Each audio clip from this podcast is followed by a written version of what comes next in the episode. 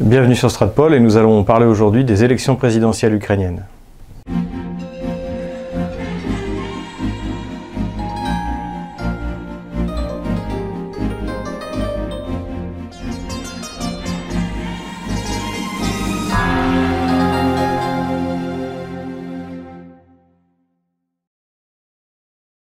Comme nos auditeurs doivent sans doute le savoir, eh les élections présidentielles ont eu lieu en Ukraine. Euh, le premier tour a eu lieu le 31 mars et le second tour a eu lieu le 21 avril. Le second tour a vu la victoire du candidat surprise, euh, celui que nous avions un peu qualifié lors de notre dernière vidéo euh, sur justement l'anticipation de ces élections présidentielles de Macron ukrainien. Donc ce dernier l'a emporté contre contre Petro Poroshenko euh, de 73% contre moins de 25% pour euh, Petro Poroshenko. Avant de revenir sur ce résultat final, il est bon également d'essayer d'analyser ce que nous apprend notamment le premier tour de cette élection. Le premier tour de cette élection nous confirme ce que nous avions déjà analysé euh, tout au long de ces cinq dernières années, euh, c'est-à-dire que eh bien, la coupure entre les Ukraines, donc une coupure principale euh, qui, qui, qui se déroule autour d'une diagonale qui irait en gros d'Odessa jusqu'à Kharkov, eh bien cette coupure est maintenue. Elle s'est révélée dans le faible taux de participation lors de l'élection euh, présidentielle et législative en 2014. Elle se révèle ensuite dans les élections régionales en euh, octobre-novembre 2015.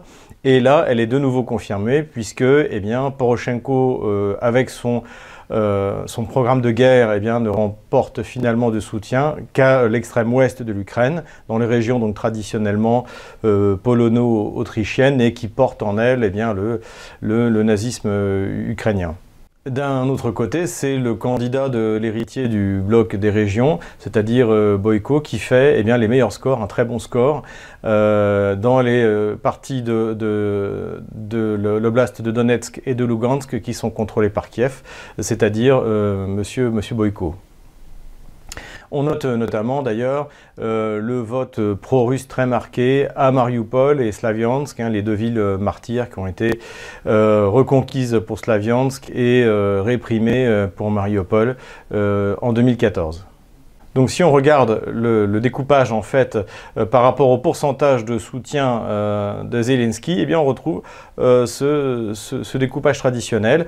donc pour être plus précis, eh bien une Ukraine de l'Ouest qui est on va dire, pour le parti de la guerre, largement. Une Ukraine centrale qui est plutôt indécise et euh, une Ukraine de l'Est et euh, du Sud, donc euh, de Odessa à Kharkov, qui est, elle, largement soit pour un programme de paix, soit quasiment pour un, pour un programme russo-compatible ou russophile. On ajoute à ça cette petite partie dont nous avons également parlé dans nos précédentes vidéos sur les différentes élections ukrainiennes, dans les Carpates, où il y a les minorités qui ont été rattachées artificiellement par Staline en 1945, notamment les minorités hongroises qui sont soutenues très activement par euh, le gouvernement de Budapest. Donc voilà ce qu'on peut tirer comme conclusion euh, à la lumière du premier tour. Donc évidemment, l'analyse euh, de, Cyril Bray dans le Figaro est complètement absconce. Hein. C'était la même analyse qu'on avait essayé de sortir en 2014, c'est-à-dire que l'Ukraine avait dépassé le, clivage géographique et ethnique et l'avait remplacé par une espèce de démocratie à la française, où il y a beaucoup moins de déterminismes régionaux euh, que, que, que, dans l'Ukraine d'avant. La deuxième conséquence que l'on tire eh bien, de l'analyse, non seulement du premier tour cette fois, mais du deuxième tour, eh bien, c'est la victoire du parti anti-guerre. Euh, cette, euh, élection s'est transformée en un véritable référendum avec en, même temps une volonté de dégagisme, ce qui fait qu'on n'a pas vu euh, Timoshenko au deuxième tour, ce qui fait que malgré un bon score toujours dans, cette région qui correspond à la, à la Nouvelle-Russie, de Odessa à Kharkov, eh bien, les héritiers du parti des régions n'ont pas fait non plus un score exceptionnel. En revanche, eh bien, tous les Ukrainiens qui sont euh, partisans de, faire, euh, de donner une bonne leçon à Poroshenko et de le faire partir, lui et son programme de guerre, eh bien, a été a entraîné un vote massif encore une fois 73% au deuxième tour.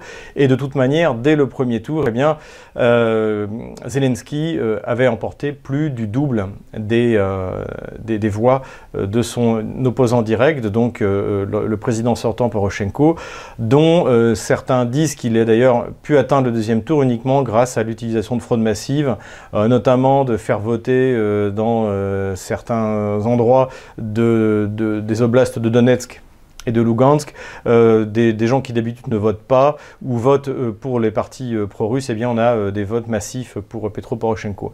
Mais à la limite, peu importe que ces élections aient été truquées, elles ont permis effectivement à Poroshenko de s'en sortir mieux que son prédécesseur de la révolution orange, Yushchenko, qui est arrivé cinquième au premier tour, je le rappelle à son époque. Et, mais malgré tout, la, correction qui a été infligée à Poroshenko euh, a, été, radicale. Et elle traduit encore une fois ce que nous avions dit, c'est-à-dire que les Ukrainiens, dans leur grande majorité, ne veulent pas la guerre. Les Ukrainiens ne croient pas au narratif de Kiev, au narratif occidental de la présence des Russes euh, dans le Donbass et veulent euh, retrouver des relations normales avec la Russie. Ça s'est vu d'ailleurs dans l'évolution des sondages d'opinion qui sont faits en Ukraine, où désormais une majorité d'Ukrainiens euh, ont une bonne, opinion des Russes. Donc euh, changement, on retourne avec finalement bah, la réalité historique, c'est-à-dire que euh, les petits Russiens et les grands Russiens sont un seul et même peuple. Et malgré toute la propagande bandériste, d'oppression linguistique contre la langue russe, eh bien tout ça ne marche pas, ça n'a pas plus marché ces cinq dernières années que ça a marché pendant les années 20 sous la direction de Staline.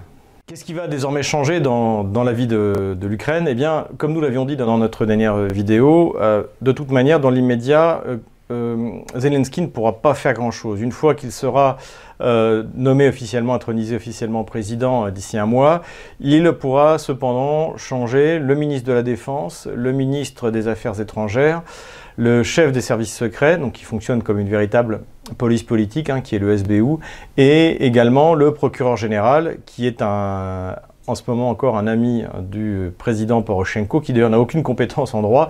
Et euh, Poroshenko avait d'ailleurs en bon potentat euh, qu'il était, euh, changer la loi pour permettre de mettre un complet novice dans ces, à, cette fonction. Donc tous ces gens-là devraient partir. Et cela va provoquer vraisemblablement une, des purges massives euh, sous le prétexte de la corruption au sein euh, du complexe militaire industriel euh, et des régions. Et d'ailleurs, au moment où je vous parle, ça fait deux jours que Zelensky a été élu.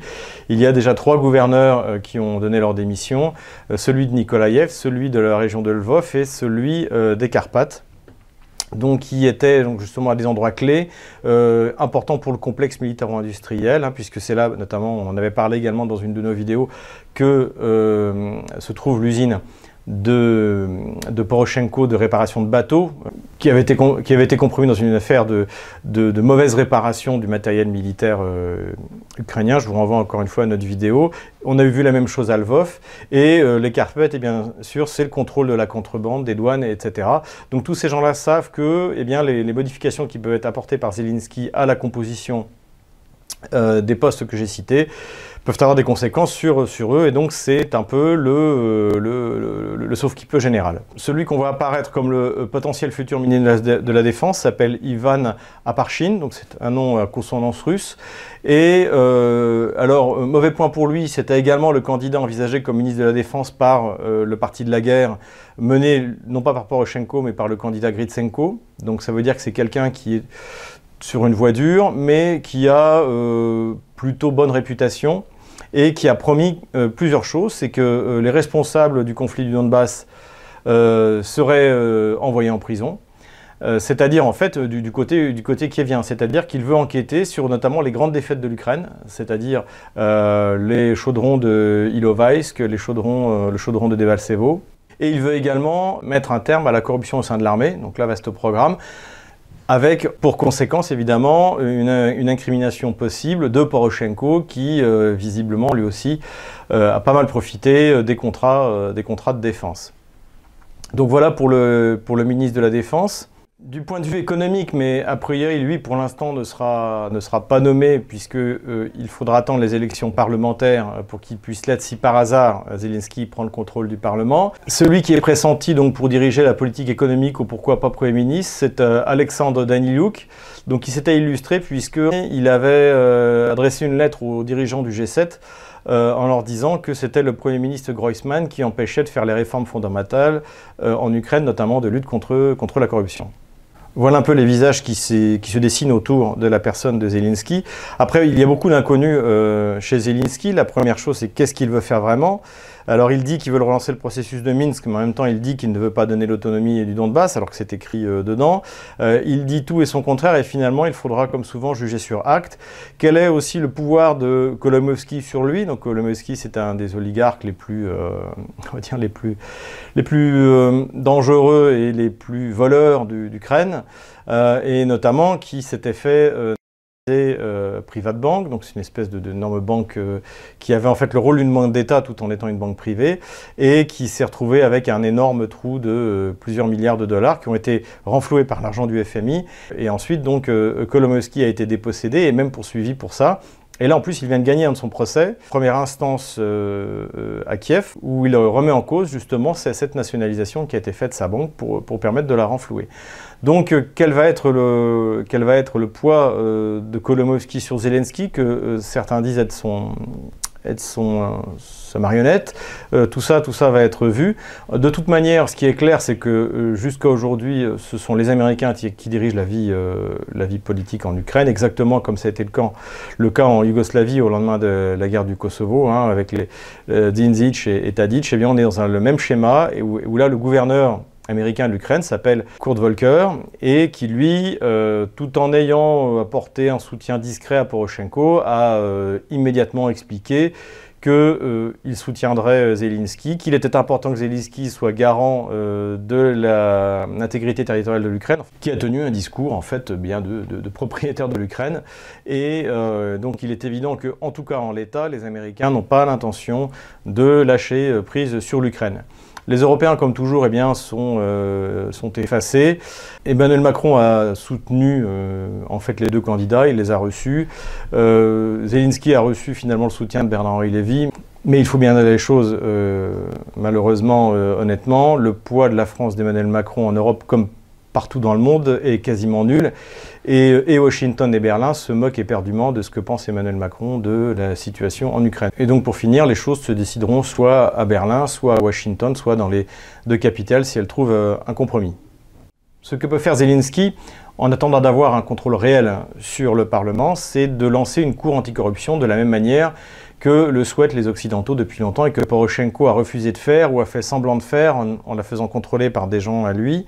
Et euh, ça, c'est quelque chose qui peut arriver, d'autant plus que, eh bien, euh, encore une fois, ça fait deux jours que Zelensky est élu, et déjà, bah, justement, cette fameuse euh, cour anticorruption qui, qui s'appelait le Naboo a été victime d'une investigation aujourd'hui par l'équivalent, une sorte de comité d'enquête ukrainien. Donc euh, les choses, euh, les choses en, sont là. Euh, l'avantage de Zelensky, c'est que lui s'est fait sa fortune en, étant un artiste, donc il n'a pas, il n'a pas eu normalement d'affaires de corruption. Et la présence d'une cour anticorruption qui serait contrôlée par, je pense, quelque chose comme un, citoyen euh, ukraino-américain ne le mettrait pas en danger. Il mettrait en revanche en danger tous ceux qui peuvent euh, menacer Zelensky, c'est-à-dire bien Poroshenko, Kolomoïski euh, et, les autres oligarques. Si Zelensky veut vraiment continuer dans une, une œuvre de réconciliation nationale, hein, c'est un peu dont il était question dans sa campagne, il veut préserver la langue russe, il veut une réconciliation, il veut mettre la fin à la guerre dans le Donbass eh bien ce sera extrêmement difficile parce que euh, durant ces cinq années, les, euh, euh, nazis qui contrôlent la, politique intérieure de, de l'Ukraine ont mis en place toute une série de lois qui sont extrêmement répressives vis-à-vis de la population russophone, vis-à-vis de la langue, vis-à-vis de simplement de la liberté d'expression. Il y a des tas de choses qu'on ne peut pas dire.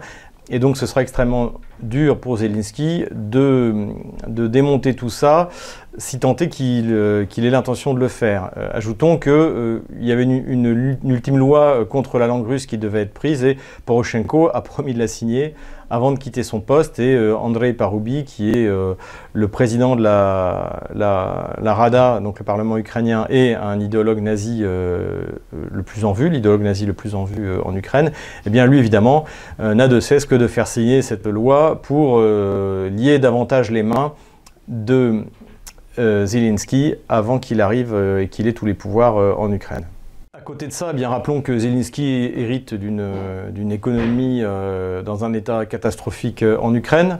Euh, rappelons-le que l'Ukraine cette année doit débourser entre 15 et 20 milliards de dollars sur un PIB de 100 milliards de dollars qu'elle va perdre les 3, milliards, 3 à 4 milliards de dollars que lui rapporte le transit gazier à la fin de l'année 2019 au début de l'année 2020, qu'une partie de son PIB, c'est-à-dire plus 10% euh, en gros de son PIB, dépend de l'argent qui est gagné par la diaspora ukrainienne, euh, euh, que ce soit en Russie, que ce soit en Pologne, qu'il y a une désindustrialisation massive, que cette énergie bon marché qui dépendait en fait de, eh bien, de la de l'intégration du Donbass, euh, des mines du Donbass euh, n'existe plus. Euh, enfin bref, c'est tout un système économique qui est en train de s'écrouler, toutes les forces vives du pays qui s'en vont. Et donc tout ça, Zelensky va avoir à le gérer. Et à moins de provoquer un rapprochement massif de l'Ukraine avec la Russie, pour obtenir notamment une baisse des prix du gaz, pour obtenir de nouveau une relance de la coopération industrielle, eh bien, l'Ukraine est condamnée, est condamnée au marasme, et condamnée sans doute à l'éclatement.